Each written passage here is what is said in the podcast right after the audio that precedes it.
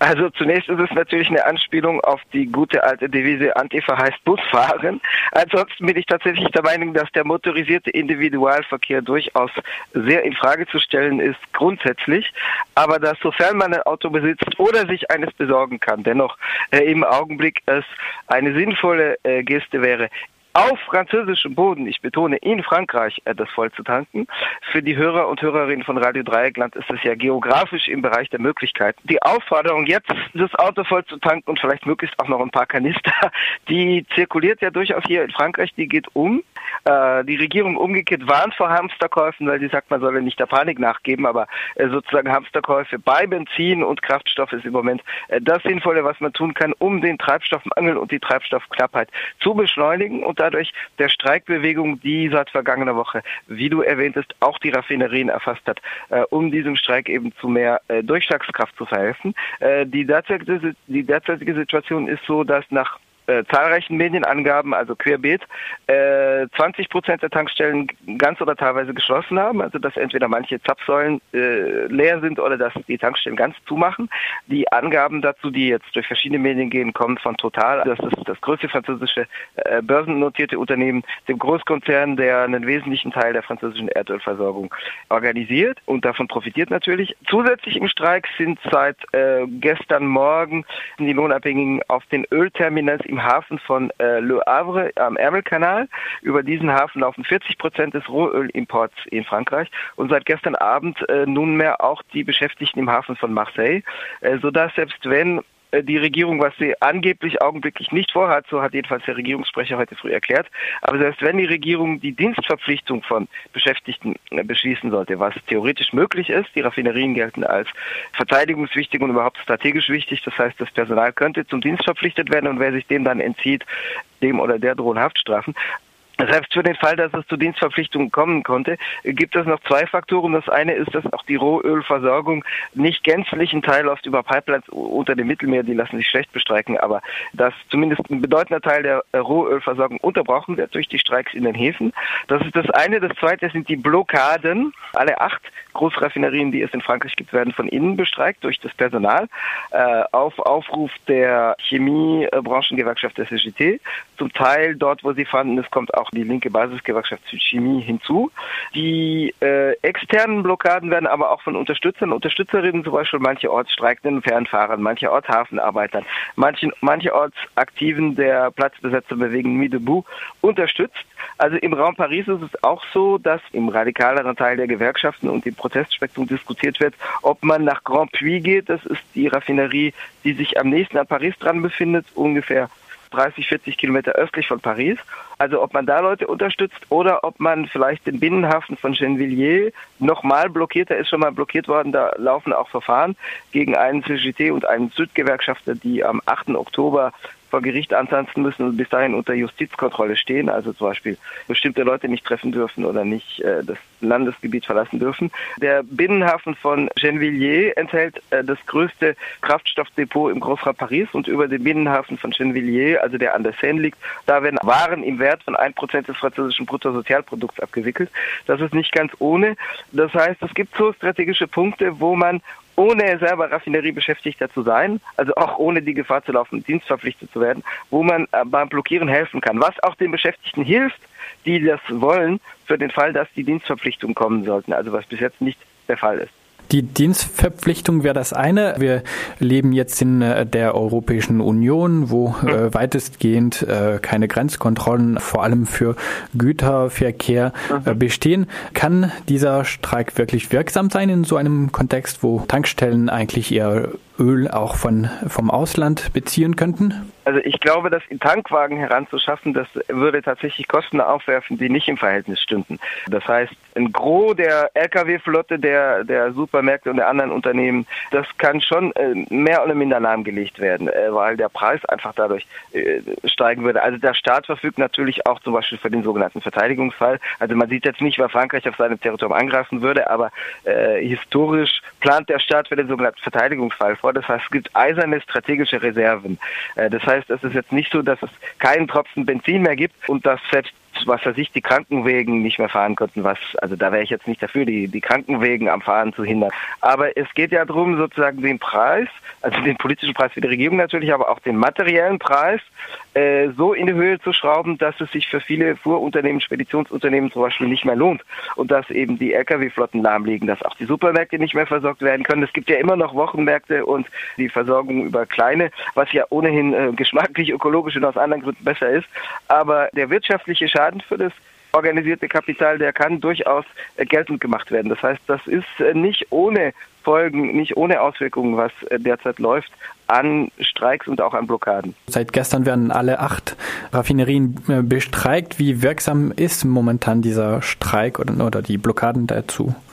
Also manche Blockaden sind aufgelöst worden. Gestern in Fos-sur-Mer, das liegt am Mittelmeer, zwischen Martigues und Marseille. Heute früh in Douchy im Nordfrankreich im Raum Lille. Da sind die Blockaden aufgelöst worden, was nicht heißt, dass das Personal nicht streiken würde. Wie gesagt, die Dienstverpflichtungen sind bisher nicht gekommen. Das könnte aber blühen. Äh, so ein Streik, den muss man ja auch in der Länge sehen, weil mm, eine Raffinerie braucht fünf Tage runterzufahren und sie braucht fünf Tage, um wieder anzufahren. Also wenn die mal gedrosselt wird, dann äh, muss man eine Dauer von über einer Woche rechnen, bis die wieder normal läuft. Äh, das heißt, äh, die, die Tatsache, dass alle in Abschattungsprozessen oder Drosselungsprozessen sich befinden, das ist eine Tatsache, die schon mehrere Tage ihre Schatten vorauswirft äh, und die über eine Woche hinaus ähm, wirken wird, selbst wenn der Streik jetzt abgebrochen würde. Ähm, das muss man, glaube ich, sehen. Also ich glaube tatsächlich, dass man nicht davon ausgehen darf, dass es wirkungslos bleibt. Hinzu kommt die äh, Bahngesellschaft SNCF, die streikt auch heute, aber bisher ruft die stärkste Gewerkschaft bei den französischen Bahnbeschäftigten, die CGT, nur dazu auf, äh, zwei Tage pro Woche zu streiken, nämlich immer mittwochs und donnerstags.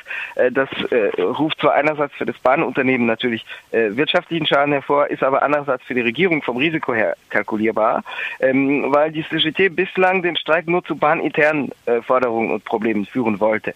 Also bei der Bahn geht es konkret darum, dass den Dutzend von arbeitsfreien Tagen im Jahr weggenommen werden sollen, weil das, was bisher ein öffentlich-rechtliches Statut bei der Bahn war, durch einen privaten Tarifvertrag ersetzt werden soll, im Vorgriff auf die Öffnung des Bahnsektors für äh, private Konkurrenz, der innerhalb von zehn Jahren bis 2026 vollständig durchgeführt werden soll. Seit gestern Abend ist es aber so, dass nunmehr auch die CGT als mit Abstand stärkste Gewerkschaft bei den Bahnbeschäftigten dazu aufruft, nicht mehr nur diese von vornherein kalkulierbaren zwei Tage pro Woche zu streiken, sondern unbefristet. Also jeden Tag aufs Neue dann in Personalversammlung zu entscheiden, äh, ob der Streik fortgeführt wird und wieder aufgenommen wird oder nicht. Ähm, das ist natürlich für die Regierung ein sehr viel unkalkulierbares Risiko. Äh, seit gestern Abend, heute früh, gibt es jetzt einen Aufruf für den äh, zivilen Luftverkehr am 3., 4., 5. Juni zu streiken. Da geht es auch um unternehmensinterne also die Fluggesellschaften betreffende Probleme wie Personalabbau, Stellenmangel äh, und dadurch natürlich äh, sich verschärfende Arbeits- und Stressbedingungen. Aber äh, natürlich eröffnen die diesen Streik kommende Woche in einem Kontext, wo äh, ohnehin der Treibstoffmangel beginnt und wo die Bahn auch streiken wird. Das heißt, natürlich eröffnen die eine neue Streikfront in einem Kontext, wo sie sich sagen, erstens, das hilft den anderen und zweitens äh, sind wir selber durchsetzungsfähiger, weil wenn eben alles blockiert wird, dann, dann ist sozusagen der Blockadeeffekt größer. Dann haben wir die RATP, also die Pariser ähm, Nahverkehrsbetriebe, die äh, Bus- und Metrolinien, die streikt ab dem 2. Juni, also auch kommende Woche. Ursprünglich gab es am vergangenen Wochenende nur einen Aufruf für die Busse, aber seit gestern sind also auch die Metrofahrer und Fahrerinnen durch CGT und Süd dazu aufgerufen, ab dem 2. Juni zu streiken. Das heißt, da kommt schon einiges zusammen. Äh, es streikten bislang auch die Fernfahrer, die Lkw-Fahrer. Da ist nicht mehr klar, inwiefern deren Streik jetzt nicht runterbröckelt, äh, weil denen ein Zugeständnis gemacht worden ist durch die Regierung, um diese Streikfront zumindest zu beruhigen. Die Fernfahrer streikten auch die ganze vergangene Woche gegen das sogenannte Arbeitsgesetz, besonders von von den Änderungen des Arbeitszeitregimes und der Flexibilisierung und Ausdehnung, Ausweitung der Arbeitszeiten, die mit diesem geplanten Gesetz einhergehen, befürchten sich die Fernfahrer besonders gravierende Auswirkungen für ihre eigenen Bedingungen. Ähm, aber die Regierung hat also garantiert, dass es jetzt branchenspezifisch Sonderregelungen für die Lkw-Branche geben wird, äh, sodass die Arbeitszeit und die Überstundenzuschläge für die Fernfahrer nicht berührt werden. Das hat die Regierung natürlich aus Angst getan, ähm, um zumindest diesen Sektor ruhig zu stellen. Und davon muss man sich befürchten, dass sozusagen die Mobilisierung der Lkw-Fahrer dadurch zurückgeht. Aber äh, da, dadurch, dass jetzt äh, verschiedenes anderes zusammenkommt, äh, gibt es dennoch die begründete Hoffnung, dass sich jetzt da ein gewisser Blockadeeffekt ergibt. Also die Die Treibstoffknappheit macht sich jetzt insbesondere in manchen Regionen, besonders in der Normandie und in der Bretagne, also in Nord- und in Westfrankreich bemerkbar. Äh, nun könnt ihr im Raum Freiburg, wenn ihr möchtet und könnt, sicherlich dazu beitragen, dass es auch in Ostfrankreich greift. In verschiedenen Medien, darunter auch die linksliberale äh, Zeitung Libération, war äh, die Rede davon, dass es ein Machtkampf der CGT sei, ihre Vormachtstellung als größter Dachverband äh, mhm. zu erhalten durch diesen Streik und ihre Macht zu, zu zeigen. Ähm, wie siehst du das Ganze? Ähm, geht es da wirklich um das Arbeitsgesetz oder geht es um einen Machtkampf unter Gewerkschaften? Also zunächst, die CGT ruft ja keineswegs allein äh, zu den Streiks und äh, Blockaden und anderen Unterstützungsaktionen auf, sondern es sind sieben gewerkschaftliche Dachverbände, neben der CGT noch Solidär, das ist der Zusammenschluss der Südgewerkschaften, FO, das ist ein politisch etwas schillernder Dachverband, der sich im Kalten Krieg 1947 von der CGT abgespalten hatte, der historisch dann eher der Sozialdemokratie nahe stand, der politisch etwas schillert. Hinzu kommt die FSÜ, das ist der Zusammenschluss der Gewerkschaften im Bildungswesen und es kommen Jugend- und Studierendenverbände hinzu. Ganz klar abseits steht die CFDT, das ist die rechtssozialdemokratisch geführte, regierungsfreundliche zweitstärkste Gewerkschaftsorganisation in Frankreich, die auch mit Teilen der DGB-Gewerkschaften verwandelt ist, die sich in dem Kontext wie eine gelbe Gewerkschaft verhält. Also deren Chef Laurent Berger hat heute früh nochmal gesagt, ein Rückzug des geplanten Arbeitsgesetzes kommt nicht in Frage. Die CFDT lechzt dafür, dass dieses äh, geplante Arbeitsgesetz äh, den Weg öffnet für erleichterte Abkommen mit Minderheitsgewerkschaften, also für die Lohnabhängigen schlechte, negative Abkommen, aber die CFDT praktiziert so eine Art Marktstalinismus, der also von der Struktur her stalinistisch ist und davon ausgeht, dass die Organisation weiß, was für die Lohnabhängigen gut ist, die aber gleichzeitig davon ausgeht, dass sie wirtschaftlich vernünftige Abkommen treffen muss, die dann, auch wenn die Lohnabhängigen es nicht erkennen, für ihre Interessen vermeintlich gut sein. Und äh, die CFDT, die also eine unsägliche Politik fährt, steht außerhalb dieser Protestfront. Aber die Protestfront wird nicht nur durch die CGT, die also vor der CFDT der stärkste Dachverband ist, eingenommen, sondern durch sieben Organisationen. Darunter vier überregionale und branchenübergreifende Dachverbände und Zusammenschlüsse von Gewerkschaften. Natürlich kann die CGT Eigeninteressen haben oder ihr Apparat. Natürlich geht es da auch darum, äh, sozusagen ihre Nützlichkeit und ihre Stellung in der gewerkschaftlichen Landschaft zu beweisen. Aber wie gesagt, sie steht damit keineswegs allein.